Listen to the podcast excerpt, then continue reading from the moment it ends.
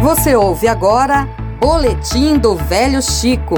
Aqui no ginásio poliesportivo de Piranhas está sendo realizada a mostra ambiental com vários jogos educativos e palestras para as crianças. E quem vai explicar um pouquinho essa dinâmica para a gente é a Catarina Versosa, da SEMAR, que é a Secretaria de Meio Ambiente e Recursos Hídricos de Alagoas. Catarina, qual é o projeto aqui com as crianças? A gente está trabalhando com a educação ambiental e esse esse trabalho faz com que a criança ou adolescente ele tenha consciência do ambiente que o cerca.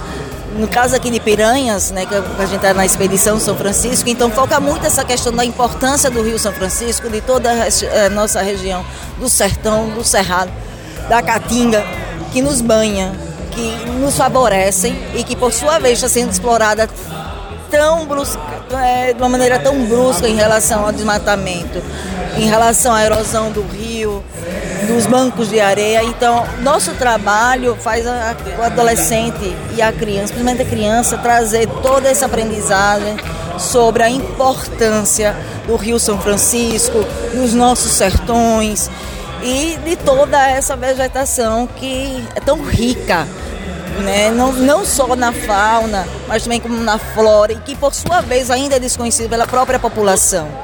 Então, nosso trabalho vem exatamente conscientizar a importância de toda essa região, não só para o nosso estado de Alagoas, mas também para o Brasil inteiro.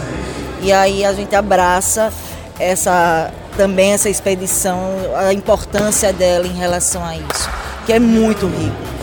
E nossa dinâmica com os jogos educativos, inclusive a trilha ecológica, conscientiza ainda mais essa importância do cuidado do meio ambiente, a importância de a gente preservá-lo e de como a gente pode atuar, fazer de uma maneira mais atuante é, toda essa questão do cuidado, do zelo para novas gerações.